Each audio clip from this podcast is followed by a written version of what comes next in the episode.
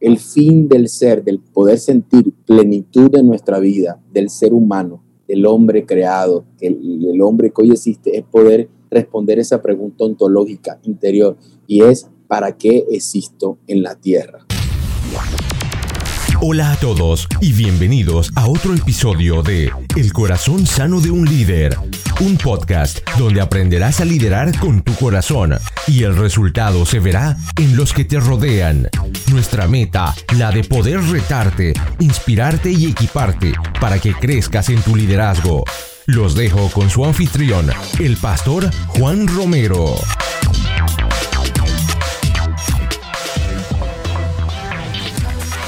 Hola a todos y bienvenidos al episodio número 66 de este su podcast, El Corazón Sano de un Líder, donde creemos que equiparnos no es opcional, es vital para nuestro crecimiento personal y nuestro crecimiento en nuestro liderazgo. Les habla su anfitrión y su servidor Juan Romero y como en todas las semanas comienzo cada episodio dándote las gracias por escucharnos, dándote las gracias por ser parte de esta comunidad.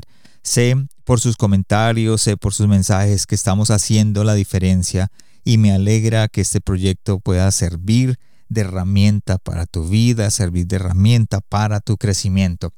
Ya estamos en el mes de noviembre y de este 2020 y estamos llegando al final de nuestra segunda temporada. Como ya lo había explicado antes, eh, ya solamente nos quedan tres o cuatro episodios para terminar y tenemos algunas sorpresas antes de final de este mes. Así que no te pierdas ningún episodio del mes de noviembre. Y durante el mes de diciembre no, no, eh, no estaremos eh, teniendo o estaremos publicando eh, más episodios. Nos estamos tomando un tiempo para descansar y planear nuestra tercera temporada que comienza en el mes de enero del 2021 y en estos momentos no les puedo adelantar sobre lo que se viene para el próximo año porque en realidad tengo ideas pero no lo he planeado todavía. Quiero eh, poder hacer algo que pueda llevarles a ustedes una herramienta de crecimiento, que puedan usarlos dentro de sus grupos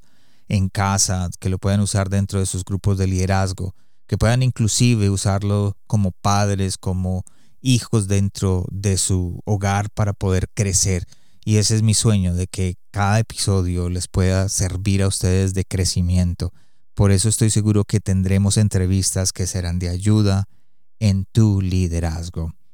Hoy nuestro invitado no es ajeno a este podcast ya que él estuvo con nosotros en el episodio número 19 y en esa conversación fue una de las más escuchadas de este año, así que si quieres ir a escuchar el episodio número 19, ve y lo escuchas porque el pastor Harold Insignares estuvo con nosotros desde el principio y está de regreso. Pudimos contactar, eh, conectar perdón, de nuevo desde Medellín y nos compartió sobre lo que es el propósito, sobre el propósito que tenemos cada uno, tú y yo, cómo encontrar ese propósito en nuestras vidas y cómo cuando encontramos ese propósito nos sentimos plenos en nuestro llamado. Así que si tú sientes que no has encontrado tu propósito, si tú sientes que de pronto te falta, eh, ah, te recomiendo que escuches este episodio porque sé que va a ser de bendición. Así que vamos a la conversación.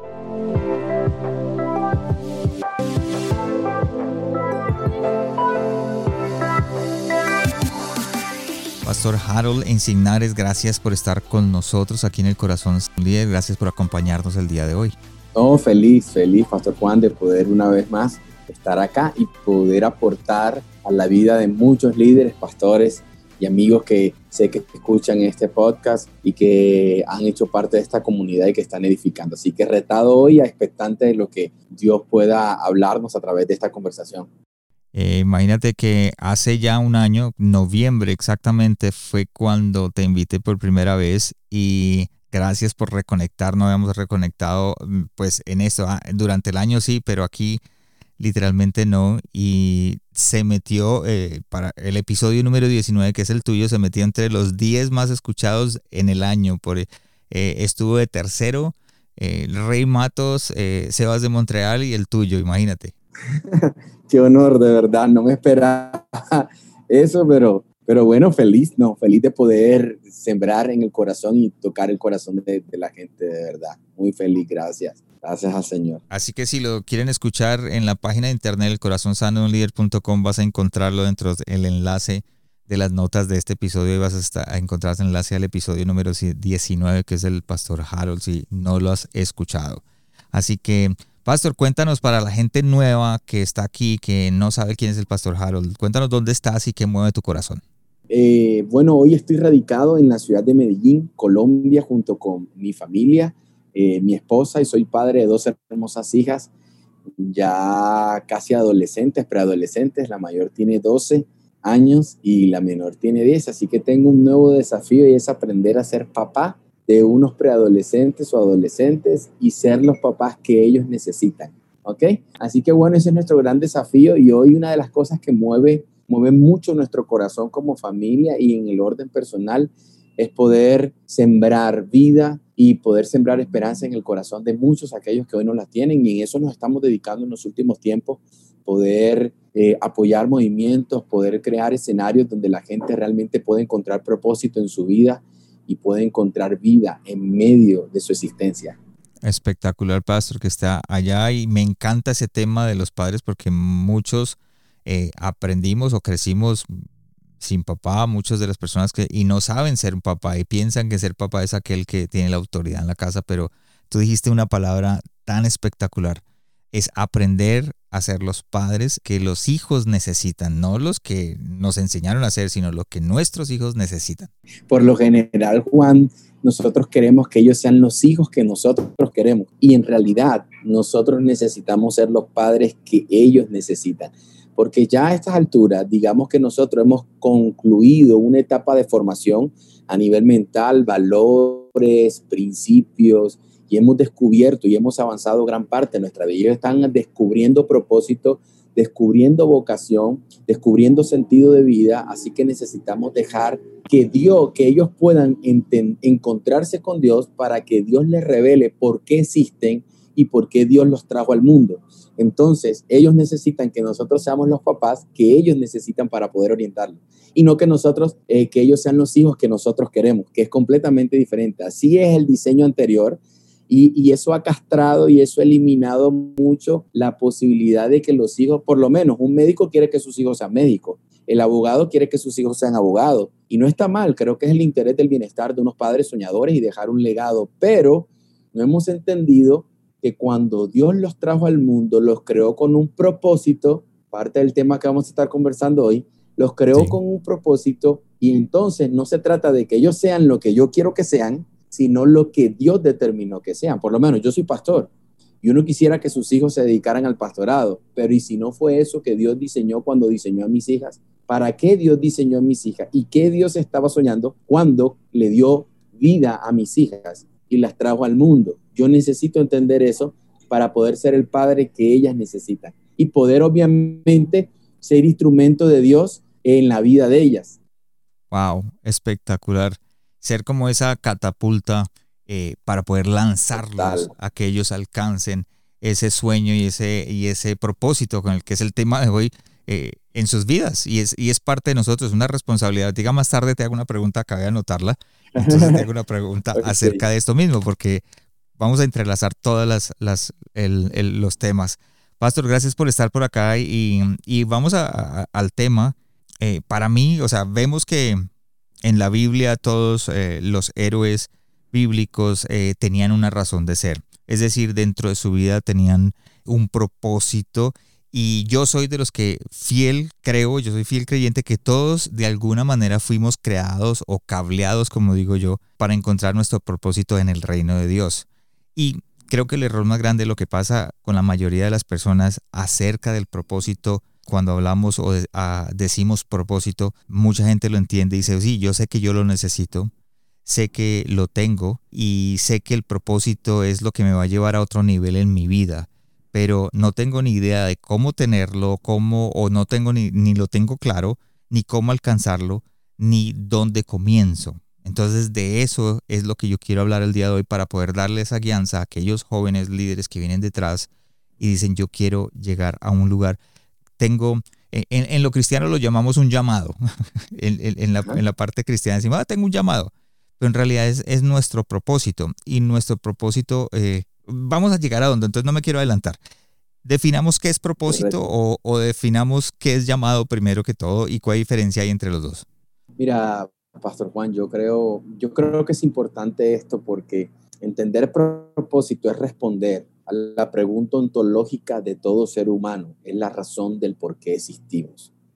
Todo ser humano, y eso lo ha definido la sociología y eso lo ha definido las humanidades y la filosofía, el fin del ser, del poder sentir plenitud de nuestra vida, del ser humano, del hombre creado, el, el hombre que hoy existe, es poder responder esa pregunta ontológica interior y es, ¿para qué existo en la tierra? Es, es descubrir eso. Cuando descubrimos eso, el hombre comienza a tener significado. El hombre, el ser humano comienza a tener sentido de vida. A eso le llamamos propósito.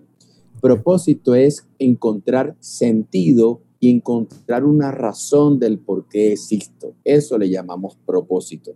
Ahora, en Dios entendemos, y como tú lo bien lo definiste, en Dios nuestra terminología, ¿verdad? Se usa mucho esta palabra llamado. Pero escucha bien, más allá de un llamado, porque podemos definir el llamado en diferentes escenarios desde la, desde la perspectiva bíblica o teológica. Llamado es simplemente sido apartado para. Eso podemos hablar de llamado. La Biblia nos define que llamado es sido apartado para.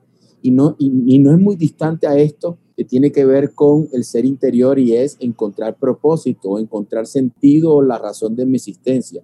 Pero también a nivel teológico bíblico, llamado tiene que ser con la ejecución de un oficio al cual Dios me llamó o al cual una tarea específica la cual suma o hace parte de mi propósito. Entonces, yo creo que si bien en sí lo importante aquí es que las personas inicialmente entiendan que su vida existe y responde a una razón de ser, de acuerdo a quién, a quien nos creó, a quien nos formó y a quien nos dio vida. Entonces, es de entender para nosotros que entendemos que nuestra existencia respiramos porque Dios así lo quiere y Dios nos trajo al mundo. Entonces, nuestra vida tiene una razón de ser tiene un propósito y responde a un llamado de Dios. Wow, o sea, como que decir el propósito es, es lo que me da la razón por la cual yo vivo. En el caso de... Correctamente. digamos, dice yo quiero ser un padre, entonces el, el, buscar constantemente ser un mejor padre es un propósito, ¿verdad, pastor? Parte, parte de nuestro propósito porque nuestro propósito responde a todo nuestro ser y recuerda que nuestro ser no está definido en una tarea, o en un oficio. Es decir, no es que yo soy médico o soy abogado o soy ingeniero. En mi caso, yo soy ingeniero industrial.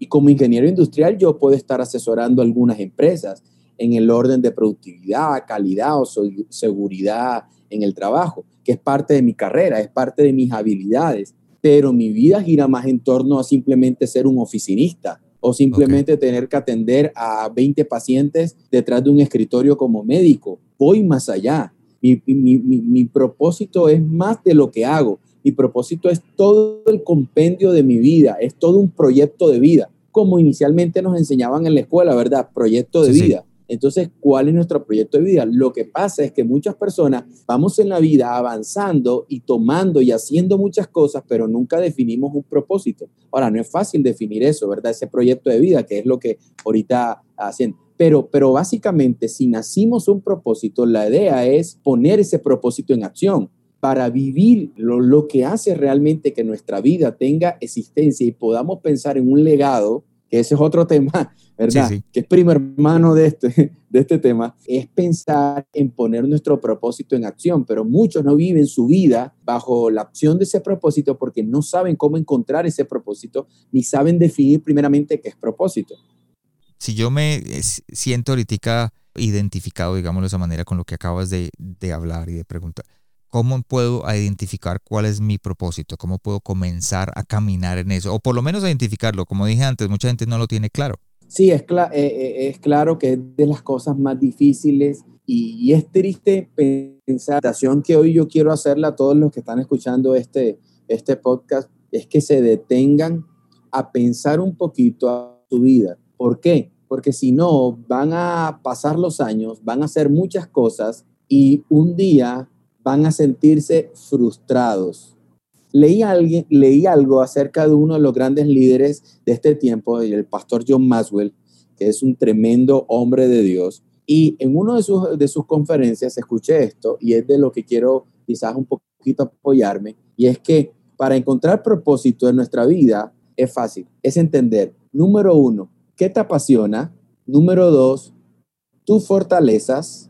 Y número tres, aquello que agrega valor a los demás. Es una ecuación muy simple. Es decir, propósito es igual a la suma de tus pasiones, tus fortalezas y aquello que agrega valor a las personas. Estas tres cosas unidas en una ecuación da igual al, caminar bajo nuestro propósito o a descubrir nuestro propósito. Entonces voy a repetirlo otra vez. Y es que propósito es igual a tu pasión, tus fortalezas, más agregarle valor a los demás. Muchos, escuchen bien, muchos viven quizás bajo su pasión y sus fortalezas, pero no suman a cosas que agregan valor a los demás hablo a tu comunidad, a tu ciudad, a la gente. Por eso sienten una insatisfacción interna y por eso al final no descubren propósito. Porque yo puedo estar haciendo algo que me apasiona y puedo estar haciendo algo que hace parte de mis habilidades, pero si no suma valor a las personas, si no suma valor a mi entorno, si no transforma mi entorno en algo mejor, realmente yo no estoy viviendo bajo mi propósito. Estoy viviendo simplemente bajo un deseo, bajo algo que me gusta y me apasiona, que no está mal, pero cuando hablamos de propósito tiene que ver este componente y tiene que ver el componente de lo interior con lo exterior. Entonces, no solo vivo bajo lo que me apasiona, bajo mis fortalezas, que tiene que ver con habilidades, cualidades, talentos, sino que también sumarle valor o algo que agregue valor a los demás. Para mí, básicamente, unir estas tres cosas es rápidamente encontrar propósito. Ahora, podríamos ir describiendo cómo poder encontrar mi pasión, cómo poder vivir bajo mi fortaleza y cómo entender un poquito las necesidades de los demás. Eso, eso era lo que te iba a preguntar. ¿Nos puedes dar un ejemplo de pasión? Porque mucha gente se define, eh, por ejemplo, a mí me gusta tocar la guitarra y es una pasión que tengo. Eh, pero no creo que ese sea mi llamado, eh, el tocar guitarra eh, para vivir eso. Entonces, ¿cuál sería la pasión? Definamos un poquito pasión y luego te pregunto acerca de las fortalezas, que creo que las fortalezas tienen que ver mucho con los dones y talentos que Dios pone en nosotros, ¿verdad? Pero hablemos primero de las pasiones. muy bien. Entonces, hablamos de que, hablamos de para encontrar propósito, primero poder detenernos un poquito en descubrir qué es lo que realmente nos apasiona. Y sabes, a veces hay cosas que nos gustan o nos emocionan y, a veces vivimos más de la emoción que de la pasión. Yo soy de los que creo que cuando algo nos, nos apasiona o algo nos apasiona, realmente se convierte en un motor en nuestra vida, se convierte en una fuerza en nuestra vida, se convierte en esa gasolina que no nos deja en mitad de camino, pero algo que te emociona, sí. Y ahorita estamos viviendo mucho de las emociones, de la emoción, la emoción de grabar videos, me hago entender. La emoción de hacer, de, contar y, de, contar chistes haciendo videos, porque está de moda el TikTok, porque está de moda ser influencer y súper bacano. Y nos gusta y quizás lo hacemos bien y quizás nos divierte, pero en realidad nos apasiona. Por eso hacía estas tres preguntas. Hagámonos estas tres preguntas. ¿Qué te hace llorar? ¿Qué te hace cantar? ¿Y con qué sueñas? ¿Qué te hace llorar? ¿Qué te hace cantar y con qué sueñas? Es decir, aquello que me desvela, aquello que realmente me genera una alegría. Cuando hablo de cantar, es aquello que me genera una alegría. Cuando hablo de qué te hace llorar, es que me genera una compasión. Cuando no lo estoy haciendo, una tristeza. Por decir algo, cuando ves muchos niños en la calle eh, trabajando o, o sin hogar, eso genera, te hace llorar, porque por ahí vas descubriendo tu pasión ¿me entiendes? Los niños, eh, el cuidado de ellos, la justicia. ¿Qué te hace cantar? ¿Qué te hace estar alegre cuando te detienes en tu automóvil y, y, te sientas con ellos a comer, a darles de comer? ¿Eso te hace cantar? Entonces, ahí estás descubriendo pasión. ¿Y qué sueñas? Entonces ya tú has descubierto una pasión. Tu pasión son la justicia por un sector de la humanidad llamado niños. Eso te apasiona regularmente eso te llena de alegría, regularmente eso te, tu corazón se contrita, ¿verdad? Pero regularmente estás pensando y estás soñando. Entonces, responderte estas tres preguntas, ¿qué me hace llorar? ¿Qué me hace cantar? ¿Y qué y con qué sueño regularmente? Es un poquito lo que te acerca mucho a eso que estamos hablando acerca de tu pasión, porque tu pasión te va a dar vitalidad en los pasos que estás dando y te va a hacer levantarte de mañana, lo que conocemos como caminar la milla extra. Eso es tu pasión, pero tu emoción no, porque la emoción es algo momentáneo. La emoción tiene que ver con, con gustos, con algunos deseos, con algunas cosas que en el momento tu alma necesita, pero tu pasión no, tu pasión es algo que, que, trasciende, que trasciende desde el momento que estás viviendo. Ok, la, podemos definir es como, la pasión es como sería una carga que tenemos cuando tenemos tenemos, trabajamos normal, tenemos, pero cuando tenemos, wow, siento una carga por ciertas cosas que están pasando, eso está tratando de definir mi pasión. Correcto, así es, muy bien. Fortalezas, ¿cómo puedo encontrar las fortalezas? ¿Qué son las fortalezas? ¿Tienen que ver con los dones y talentos que Dios ha puesto en nosotros? Ok, Juan, mira, cuando hablamos de fortalezas, es primero entender que todos tenemos cualidades, talentos y habilidades que tienen el potencial de marcar la diferencia en nuestra vida para con los otros. Voy a repetirlo. Cuando hablamos de fortaleza, es el conjunto de cualidades, talentos y habilidades que tienen, la, tienen el potencial de marcar la diferencia. Siempre hemos dicho dentro de nuestra realidad eh, que nosotros somos únicos, que Dios nos creó como seres únicos, que no hay nadie que se repita, somos únicos, eso nos hace extraordinarios. Pero, ¿cómo describimos eso? ¿Cómo desmenuzamos eso de ser único? Ah, bueno, somos la suma o somos un conjunto de cualidades, talentos y habilidades que tienen el potencial de marcar la diferencia frente a otros. Quizás tú y yo podemos tener alguna habilidad, la habilidad de comunicarnos. Hoy estamos en este lugar y tenemos y estamos desarrollando esa habilidad. Pero eso, eso no nos hace iguales. El que, el, que, el, que, el que compartamos una misma habilidad no nos hace iguales. ¿Qué es lo que, qué es lo que realmente hace un elemento diferenciador en mi vida de la tuya y de los demás que hoy nos pueden estar escuchando, es comprender cuáles son mis fortalezas y es la suma de mis cualidades, de mis talentos y de, mis habilidades. Ahora, esos talentos, dice que Él sumó y agregó talentos a mi vida. Y entonces, es, las habilidades tienen que ver con qué? Con la, a la medida que yo voy ejercitando mi vida o mis habilidades, ciertas habilidades que son eh, formadas a nivel de mi entorno, que son habilidades que son formadas por mi educación o por mi formación educativa y las cualidades que tienen que ver con todo esto. La suma de estas tres cosas hacen que yo defina mis fortalezas. Y entonces cuando yo me detengo a vivir basado en mis fortalezas, yo no tengo que copiar a nadie. El problema, Juan, es que hoy estamos dejando de vivir nuestra vida bajo el diseño que Dios nos dio porque estamos más pendientes del diseño de otro, de las habilidades de otro, de las cualidades del otro y del talento del otro. Estamos más pendientes de encontrar, de descubrir lo que hacen otros. Es más, muchos sabemos las cualidades y las habilidades de la gente que nos rodea que la de nosotros mismos y estamos perdiendo demasiado tiempo en nuestra vida.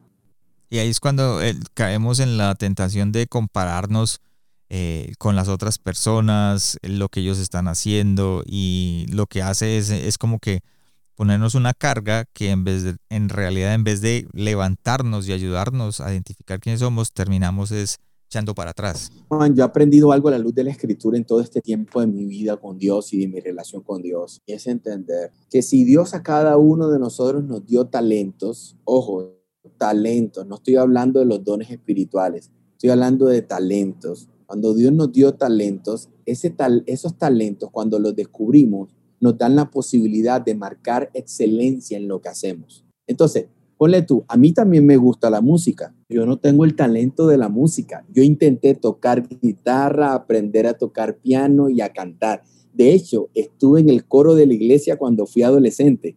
Y créeme que al final descubrí que no era mi talento. Pero cuando la gente tiene talento, llega rápido a la excelencia. Cuando la gente tiene talento, se abren las oportunidades, porque el talento representa una ventaja para ti con relación a otros. Entonces, lo importante que es descubrir cuáles son nuestros talentos. Entonces, yo para qué me voy a meter a competir en un premio de músico cuando yo no tengo ese talento. Entonces, pero sí tengo el talento de, por decir algo, de hacer negocios. Eh, tengo ese talento, enseguida distingo dónde hay la posibilidad de crecimiento a nivel de negocios y finanzas. Tengo esa habilidad, tengo ese talento. Ahí es donde a mí me gusta nadar. En ese océano es donde me gusta estar, pero no en, aunque me guste la música y aunque me guste andar con música y tengo muchos amigos músicos a cuales les escucho, les aprendo, estoy allí, pero no es lo mío. Entonces, ya yo entendí, entender eso me va acercando a mi propósito. Wow, ok, ya, ya, ya está más claro, vamos viendo más claro qué es poder llegar al propósito. Entonces, para resumir, pasión más fortaleza, que hablamos ahorita de los talentos, más valor a los demás, nos da el propósito. Definamos valor a los demás. Ok, muy bien. Eh, agregarle valor a los demás es satisfacer las necesidades de aquellos que están a mi alrededor. Mira, la gente a nuestro alrededor, todos tenemos necesidades. Yo tengo necesidades, tú tienes necesidades. Entonces, mi esposa tiene necesidades, mis hijas tienen necesidades. Ese es mi núcleo primario. Yo necesito agregarle valor a ella. Entonces, ¿qué hago? Yo necesito estar cerca de ellas, conocerlas, relacionarme para poder identificar las necesidades. Mira, nuestro mundo está lleno de necesidades a la espera de que alguien las satisfaga. Y tú y yo podemos ser esa persona. Hagámonos esta pregunta, como para comenzar eh, entendiendo cómo podemos hacerlo. Si el mundo está lleno de necesidades y tú y yo podemos ser esa persona, sería bueno que comenzáramos a hacer, haciéndonos esta pregunta cuando nos levantemos. ¿A quién puedo ayudar hoy? Y quiero que todos los que están escuchando este podcast puedan tomar un lapicero y puedan tomar un papel para escribir estas preguntas que van a ser importantes. Y es, lo primero que podrías preguntarte al levantar el día, y eso haría tu vida una dinámica de oración diferente, y es, ¿a quién puedo ayudar hoy Dios? Esa sería una pregunta que, que se introduciría en parte de nuestra relación con Dios o en nuestra conversación de cada mañana. ¿A quién puedo ayudar hoy? Segundo, ¿cómo puedo ayudarle? Y tercero, ¿cuándo debo hacerlo? Estas tres preguntas van a llevar rápidamente, Juan, a que nosotros podamos responder a las necesidades de la gente que me rodea. Ahora, si, yo me los días a intentar girar en torno a estas preguntas, créeme que nuestra vida va a cambiar todos los días. Porque todos los días voy a encontrar a alguien. Porque Dios y su Espíritu Santo va a sembrar en nuestro interior. Porque son preguntas que le estoy haciendo a Dios quien es el que diseñó mi vida y es el que quiere que viva todos los días para Él. Por tanto, Dios va a traer a mi memoria a alguien a quien yo pueda ayudar. Por decir algo, hace, hace un par de meses atrás, Juan, estuvimos compartiendo en mi sala de mi casa con una pareja eh, de mi ciudad natal, los cuales también se encuentran viviendo esa transición de cambio de ciudad y tienen una, y tienen una niña recién nacida.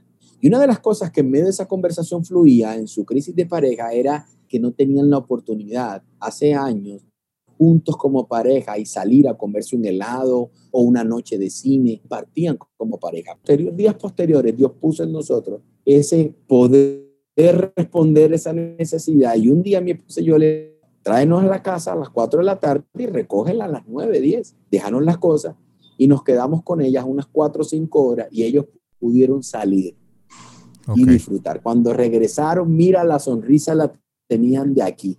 Se llenaron de un oxígeno tan tremendo en su vida y en su relación que eso fue una gasolina, eso fue un impulso que tuvieron, porque comieron helado solo, fueron a cine, comieron crispetas, se rieron y no tienen que estar preocupados de que la niña, de que está llorando, de que hay que cambiarle pañales. No, ellos se desconectaron. Por primera vez, después de casi dos años de ser padre, ellos vivieron cinco horas sin la responsabilidad paterna pudimos que responder a una necesidad, sin salir de nuestra casa, sin invertir dinero, simplemente disponernos. Entonces, eso agregó valor a las personas. Ahora, eso es una acción muy particular, que, que, quizás eh, eh, es, es, algo muy, muy de un día, pero cuando tú te sumas a esa realidad, en que comienzas a entender propósito. Ahora, ahora, en mi caso particular, en mi caso particular, cuando yo encuentro mi pasión, que mi pasión, escucha bien, mi pasión, a mí me apasiona escuchar a la gente. Yo puedo disfrutar horas delante de alguien contándome su vida. Eso, eso me apasiona. Fíjate tú. tengo una habilidad y es la habilidad de escuchar, estructurar su problema y darle rutas de solución. Y aparte, agrego y respondo a las necesidades de ella, digamos que ya yo estoy viviendo bajo mi propósito.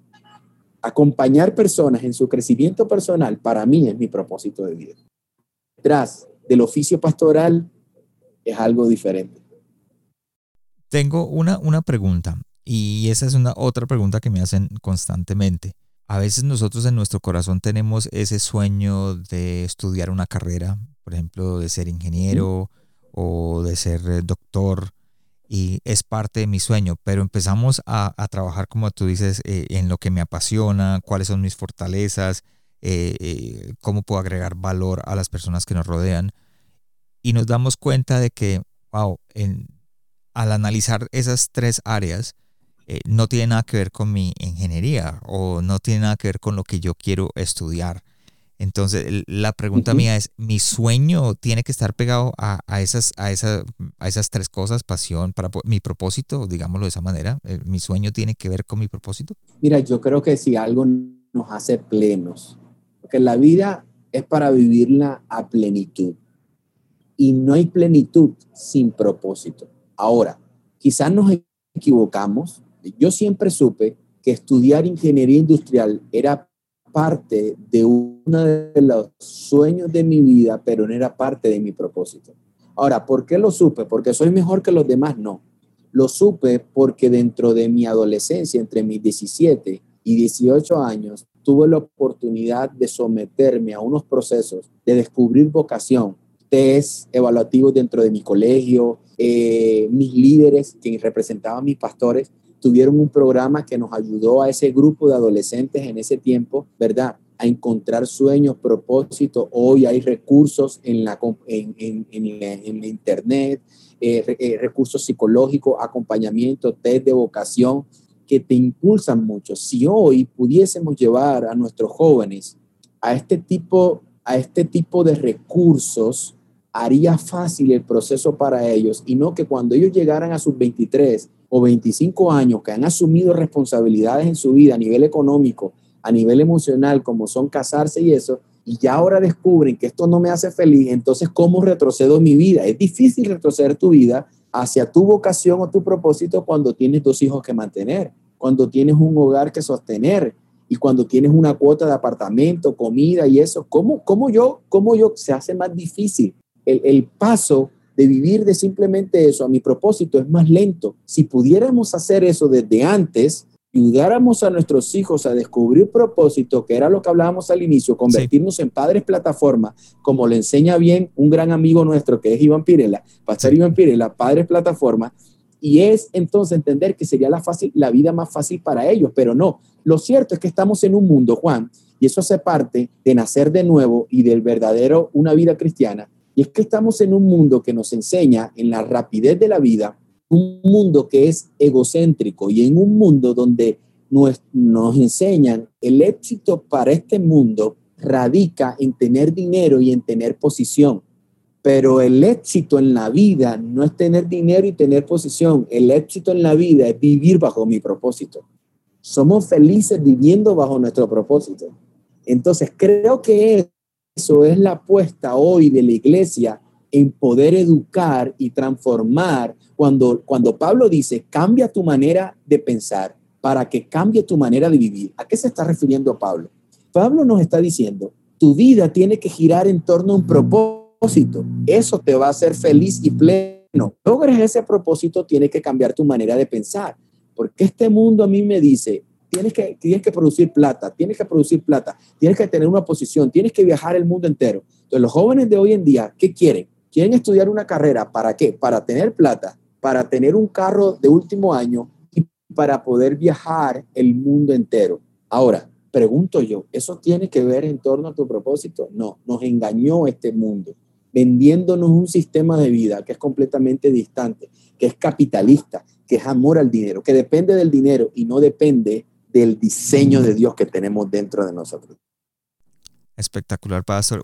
Me acabas de dar dos preguntas, tengo dos preguntas en la cabeza. La primera, entonces, si encontramos nuestro propósito, eh, en nuestro corazón, pues obviamente dijiste algo, lo aclaro, eh, terminamos estudiando una carrera y nos miramos hacia atrás 10 años después y decimos, estoy totalmente, eh, no me siento pleno, no me siento realizado y, algunos de pronto hasta en depresión caen porque no están alcanzando su propósito. Podemos definir que el propósito te ayuda a salir de la depresión. Sí, claro, total. Estamos de acuerdo, estamos de acuerdo. Cuando tú vives bajo tu propósito, entonces no hay estrés, no hay depresión y no hay frustración en tu vida. Ahora, muchos hoy en día, muchos hoy en día podemos ser médicos, podemos ser ingenieros y no sentirnos plenos con lo que hacemos. Eso responde a nuestras necesidades, pero no soy feliz. Ahora, mi consejo entonces es que aunque hoy seas ingeniero, seas abogado y eso sea la fuente de tu bienestar y que responda a tus necesidades inmediatas, yo sí te aconsejo que encuentres propósito con esta ecuación que es pasión, fortaleza y agregando necesidades. ¿Por qué? Para que en el tiempo libre que tengas o paralelamente a esto, tú comiences a invertir parte de tu tiempo en esto que comienza a ser tu propósito y allí va a haber un equilibrio. ¿Y quién quita? ¿Quién quita, Juan? Que con el tiempo tu propósito te dé para vivir. ¿Quién quita? Si es así, sería wow. Y creo que es lo que todos anhelamos en nuestro corazón, de que es como el jugador de fútbol. Empieza jugando fútbol. Eh, por pasión, por pasión, empieza a ver que tiene talentos, eh, empieza a ver que, está agregando valor a los demás cuando, cuando ganan el partido. Entonces dice, esto es, esto es lo que yo termino y termina eh, haciendo lo suyo. Y, y dijiste algo al principio, y dijiste algo al principio, no todos, no todos, aunque de pronto todos jueguen fútbol, no todos son iguales. No, para nada, para nada. Algunos lo ven simplemente como una respuesta económica, descubren que tienen un talento, les gusta, ojo, les gusta, tienen un talento, les da dinero y viven simplemente dinero. Fíjate que no trascienden en su vida futbolística ni más allá, porque lo que les interesó fue responder a una necesidad y era garantizar su futuro financiero. Y tú ves a muchos futbolistas con buenos talentos, pero hoy no quieren trascender en su vida dejando un legado, ni futbolística ni a nivel de su vida. Uh, qué ejemplo, y eso lo podemos aplicar en toda área de nuestra vida. Así que si tú me estás escuchando eh, y eres ingeniero, doctor, arquitecto o simplemente, como dijiste al principio, oficinista y te estás dando cuenta, dice, wow, esto no es lo que yo quiero, eh, es hora de empezar a buscar el propósito. Todo lo que hemos hablado el día de hoy está en las redes sociales, va a estar en la red para que el para que el pastor Harold, si tienes preguntas, síguelo, habla con él, de pronto eh, él te puede guiar en muchas otras cosas. Pastor, al principio hablamos de los hijos, de los padres, de cómo ser, y lo volviste a mencionar hace poquito.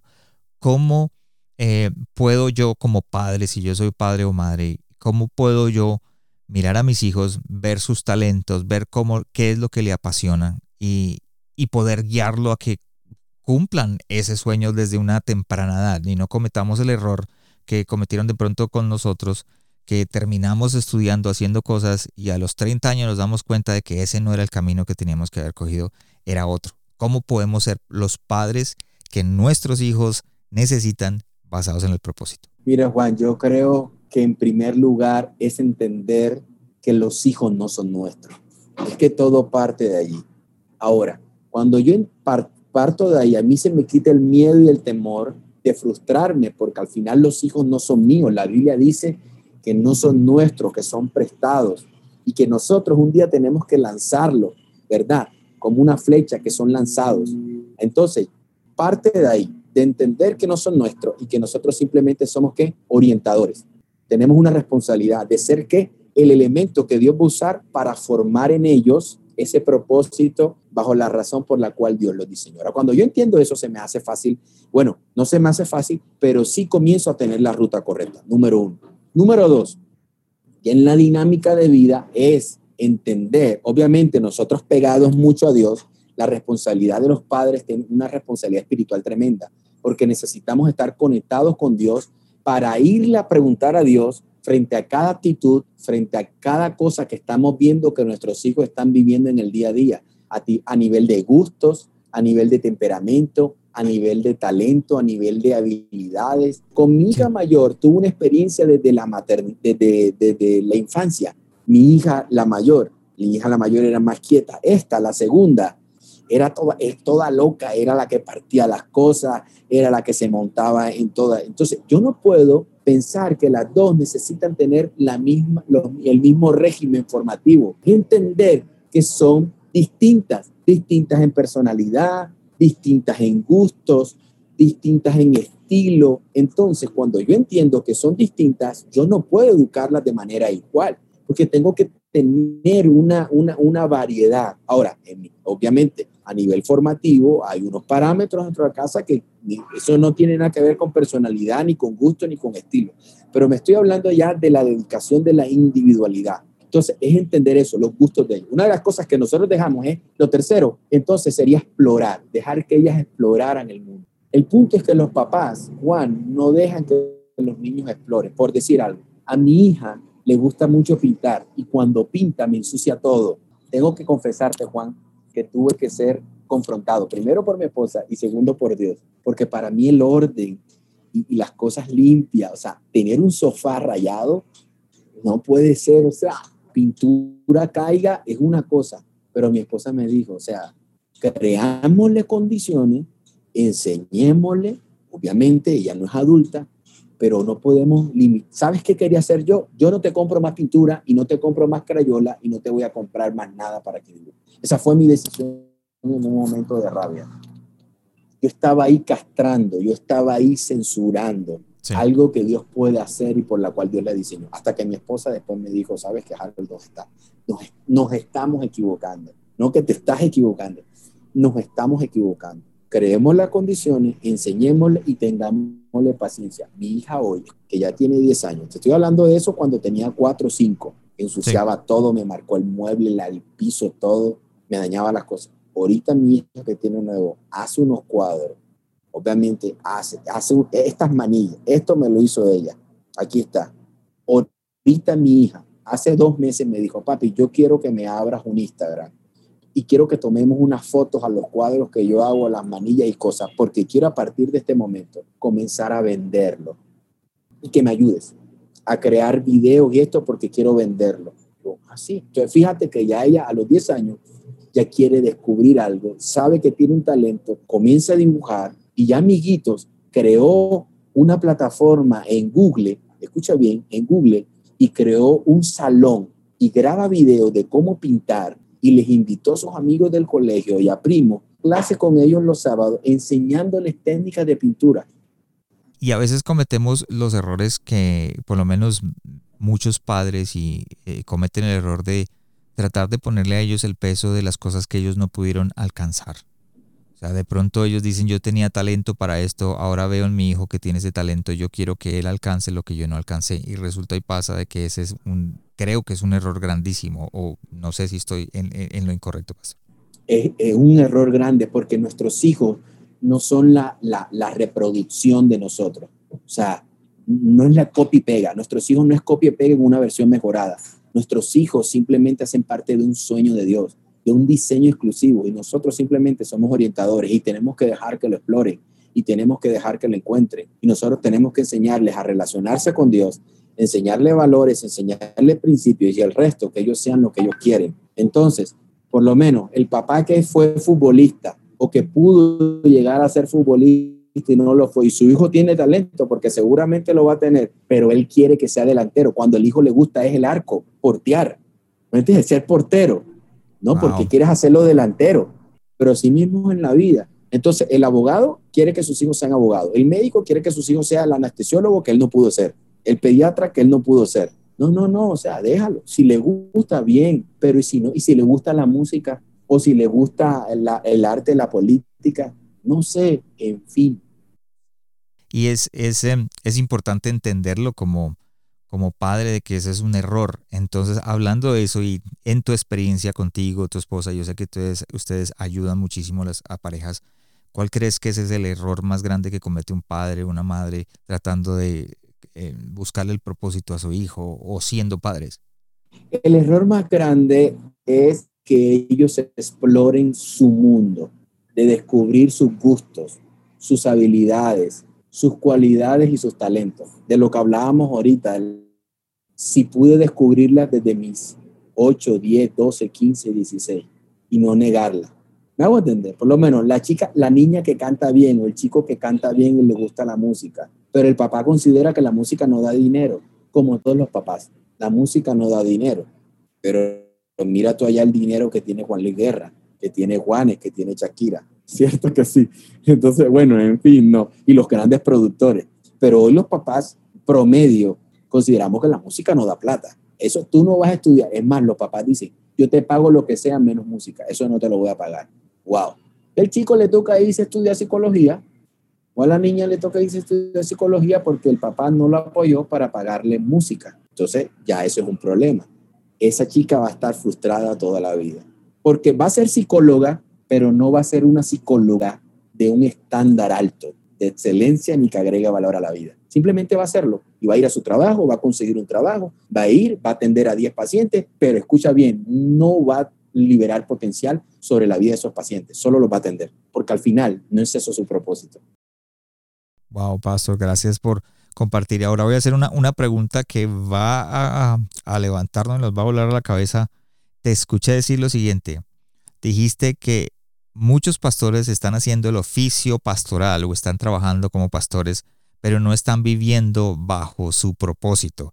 ¿Nos puedes explicar un poco sobre este tema? ¿Por qué lo dijiste y de dónde viene eso? Mira, Juan, eh, no es fácil, no es fácil poder describir esto con exactitud, pero es cierto. Muchas veces nosotros creemos que es el llamado pastoral, es un llamado, y es un la Biblia habla de cinco ministerios, que son cinco oficios. Dentro de ellos está el pastorado, evangelismo, misiones, profeta y apóstol. Son oficios. Oficios son asignaciones, son tareas y tienen un objetivo final y es la edificación del cuerpo de Cristo, que es la iglesia. Entonces, ¿qué pasa? Yo entendí, yo descubro mi propósito y parte de ese propósito lo desarrollo a través de mi asignación, que es mi vida pastoral. ¿Ok? Mi vida pastoral. Entonces, es posible que en el ejercicio de mi vida pastoral y en la dinámica de mi vida pastoral yo me enrute tanto a ciertas tareas que termina haciendo tantas cosas lejos de mi propósito.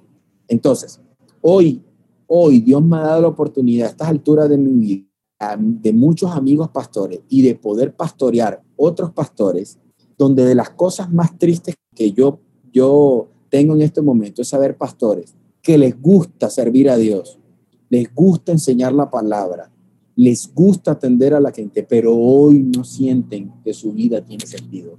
¿Por qué? Porque hacen las cosas que todo pastor debe hacer, que es predicar. Es decir, voy el domingo, preparo mi sermón, luego entre semana preparo mi consejería, hago mi cita, pero al final no tiene, mi vida no me siento feliz, no me siento satisfecho, no me siento pleno. ¿Por qué? Porque aunque están haciendo cosas en el oficio pastoral, están lejos de su propósito.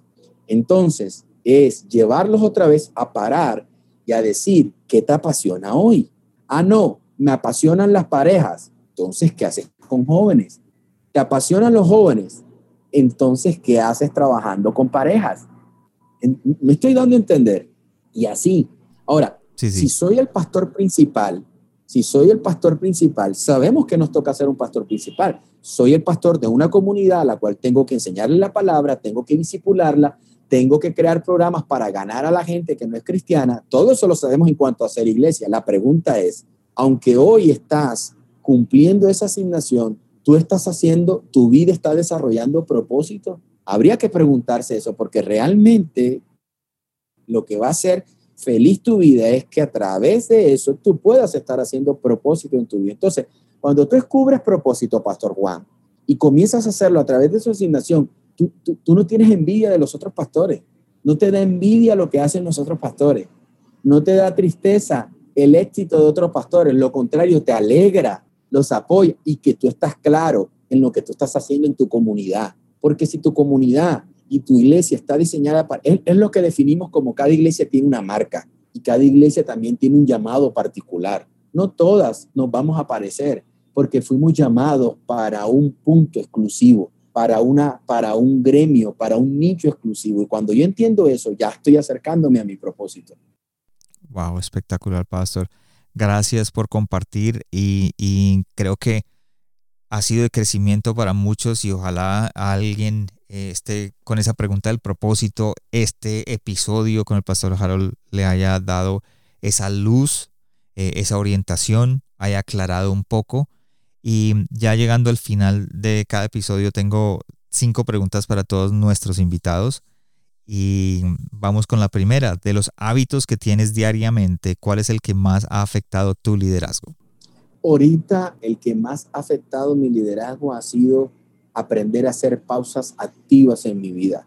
Pausas activas. Aprendí eso dentro de mi ejercicio profesional y hoy se usa mucho, y más en esto de teletrabajo, hacer pausas activas. Se recomienda cada tantas horas detenerse por 10 minutos, salirse, tomarse agua, hablar, conversar y volver, porque eso ener, energiza tu vida y te conecta otra vez.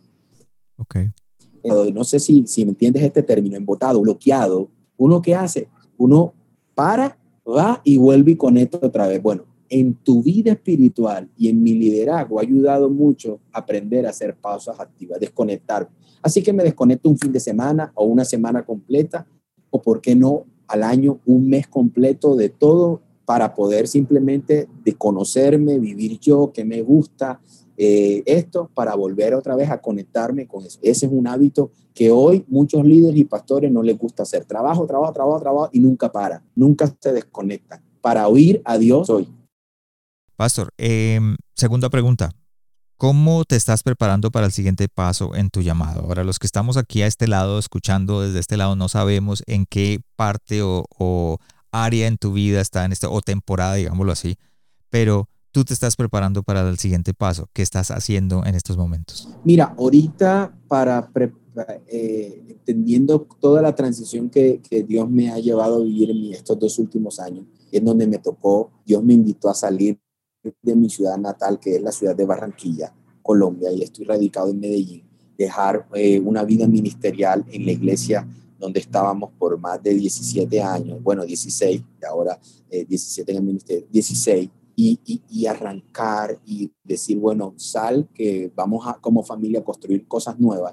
Entonces, en estos momentos, en estos momentos, entonces, frente a eso, ¿cómo me estoy preparando para ese siguiente paso? Número uno, aunque no tengo claridad total de cuál es ese siguiente paso, ¿verdad? Porque hoy no lo tengo con claridad total, así Dios me está eh, tratando. Lo cierto es que estoy aprovechando el tiempo como preparándome, preparándome en, en, cuanto a manejo de tecnología, ¿entiendes? Me estoy preparando en cuanto a la, el, el libro entrenamiento, todos los temas que, que, que, hacen parte de mi pasión y de mi, y de mi propósito. Y un siguiente paso es que estoy aprendiendo de gente, de buenos amigos líderes, y me pegué a ellos. Yo simplemente estoy diciendo, yo no estoy aquí para aportar, estoy aquí para aprender. Quiero aprender. Estoy aprendiendo lo que está pasando en ellos, aprendiendo, estudiando mucho lo que está sucediendo a nivel global y sobre todo más en esta temporada. Así considero que me estoy preparando hoy. Pregunta número tres, ¿cuál fue el último libro que leíste o el libro que le recomendarías a otros líderes en este episodio? Mira, aquí lo tengo. Se llama Un líder emocionalmente sano de Peter Escacero. Me leí el, el de Una vida emocionalmente sana, ahora estoy estudiando este o, estoy en esto y, me parece que todo líder debería, porque porque si queremos realmente liderar con propósito necesitamos primero, si no vamos a dañarnos, no solo nosotros mismos, sino a todo el que está a nuestro alrededor. Wow, pastor, gracias por compartir y, y si no tuviste la oportunidad de anotarlo, en la página de internet, en el episodio del Pastor Harold, va a estar el enlace a Amazon hacia el libro para que me lo mire y si puede comprarlo ahí para aprender. Número cuatro, ¿de quién o de qué estás aprendiendo en este momento? En este momento, el pastor Juan Romero con su podcast. creo que, creo, pastor, que de alguna u otra manera lo que haces realmente te llevó a tener paciencia, ¿verdad? Te llevó a comprometerte con esto y hoy ya comienza a dar unos resultados y unos frutos. Y créeme que aprendí de ti eso. Aprendí de ti, comenzaste a hacer algo que te apasiona, que te gustaba, que podría generar valor y hoy a través del tiempo la paciencia que has tenido, porque has podido abortar esto en los primeros meses, que eso era mucho esfuerzo, que cómo me contacto con la gente y eso es muy difícil, pero la paciencia te ha llevado yo hoy a consolidar un producto qué bueno, he aprendido mucho en este tiempo, ¿me entiendes? Entonces, bueno, para, para nombrar a alguien que, que podamos conocer e identificar ahora. Gracias, Pastor, y le digo la verdad, aprovecho este momento para darte las gracias porque fuiste de los que creíste en lo que estaba haciendo y mm, en lo que quería hacer y, más o menos te expliqué lo que quería hacer hace, hace más de un año. Apoyaste, igual que nuestro amigo el pastor Iván Pirela, que veo la humildad de ustedes y les doy gracias por, por ese apoyo. Y sí, hay, hay unas cosas que, que yo podría añadir eh, que tienen que ver con el tema, es el propósito. Y yo pienso que el podcast tiene un propósito. Cada cosa que hacemos tiene que ver con un propósito en nuestra vida. A quién voy a alcanzar, a quién vamos a tocar, qué es lo que yo voy a hacer de acuerdo a lo que estamos haciendo y te doy las gracias por, por apoyarme y no solamente eso, sino por darme el empuje también para seguir adelante. Y aprovecho para decírtelo aquí frente de, las personas que me escuchan. Número 5. Si estuvieras frente de ti mismo, pero 25 años atrás, ¿qué te dirías o te aconsejarías para enfrentar tu llamado? Puse 25, no sé si más bien 20. bueno, hoy tengo 41, pero 25 atrás estaríamos hablando de qué? Eh, casi diez y pico, 19, 18, no sé, por ahí. Muy bien. Si estuviera frente a ti mismo, pero 25 años, ¿qué te dirijas o aconsejarías para enfrentar tu llamado? Mira, te cuento que podría decir algo y es, eh, le podría decir a ese chico de 18, en promedio de 18 a 20 años, y es, selecciona buenos mentores a tu vida elige dos, tres mentores. Escucha, alguien a quien admiras y únete, pégate, aprende. Siempre aprendí, algo y estoy enseñando hace poco algo que he titulado El Triángulo Efectivo del Liderazgo. Y una de las cosas es, necesitas alguien a quien admirar. Y eso es lo que yo le diría a ese chico de, de 25 años atrás a Harold y es, identifica dos, tres personas a quien admiras y pégateles para que aprendas y absorbas todo de él. Wow. Y hoy le diría yo a todas esas personas que están liderando, a los pastores, no importa la edad que tenga, porque hoy yo a mis 41 años, yo, yo, hoy, hoy ya identifico y admiro a dos, tres personas y me les estoy pegando para aprender en esta nueva temporada de mi vida. Siempre vamos a necesitar a alguien a quien admirar, no a quien copiar. Ojo, porque repito, Juan, no es copiar a alguien, es admirar, porque el admirar nos desafía, el admirar acelera nuestro aprendizaje, el admirar nos impulsa y el admirar nos hace creer que sí es posible lograrlo. Wow, gracias Pastor por sus palabras. Y ya para terminar el episodio, ¿qué le dirías a esas personas que se encuentran en busca de su propósito y en estos momentos están en una etapa de soledad, una etapa de confusión? de pronto no encuentran esa claridad de cómo tienen que aportar a la expansión del reino de Dios por medio de su propósito. ¿Qué, ¿Cuál sería tu consejo? Mira, mi consejo a esas personas hoy que están divagando o errando en, en la ruta de su vida es detenerse, hagan conciencia de que necesitan dar un giro y ese giro podría ser, número uno, traten de conocer quiénes son. Hay personas que tenemos 35, 40, no sé, 25 y ni siquiera saben quiénes somos. Necesitamos. Y eso está la ayuda de todo este departamento psicológico que nos permita ayudar a conocernos, a entendernos quiénes somos en habilidades, a nivel de temperamento. Muchas personas hacemos cosas pero ni siquiera nos conocemos, por eso no entendemos quiénes somos ni qué queremos. Eso va a ser el primer paso. Y número dos, necesitas la orientación de un gran mentor o pastor que pueda ayudarte a orientar, a descubrir propósito y destino a tu vida. Eso es fundamental. Nombre de Dios que te ayude en estos momentos a descubrir propósito y destino en tu vida, que nos sostenga. Hay momentos en nuestra vida donde necesitamos ser sostenidos. encuentra esa, esa persona. Ok, Pastor, gracias por compartir y ya los que escucharon, si creen que este episodio es necesario para alguien, de pronto ya lo identificaste, compártelo con ellos, compártelo en las redes sociales y en la página de internet corazonsano.com va a estar todos los enlaces a la página de Facebook del Pastor Harold, al Instagram del Pastor Harold, para que lo siga y en caso de que de pronto quieras escuchar un poco más de lo que él hace, lo puedes de pronto contactar eh, desde donde estés, porque a mí me escuchan en todos los lugares del mundo, Pastor, entonces de pronto puedes ayudar desde donde estás a una persona a crecer y a encontrar su propósito. Gracias por estar acá, Pastor Harold. Gracias a ti por la invitación, amigo, y sabes que siempre puedes contar con nosotros. Gracias por habernos acompañado esta semana en el corazón sano de un líder. Espero que lo que escuchaste el día de hoy haya sido de crecimiento para tu vida. Visítanos en nuestra página de internet elcorazonsanodeunlider.com donde podrás suscribirte en iTunes, Spotify, Google Play o en cualquiera de tus plataformas favoritas. También nos puedes seguir en Facebook y en Instagram como El Corazón Sano de un Líder y no olvides compartirlo en tus redes sociales. Les habló su anfitrión Juan Romero te esperamos la próxima semana y recuerda, lo mejor está por venir.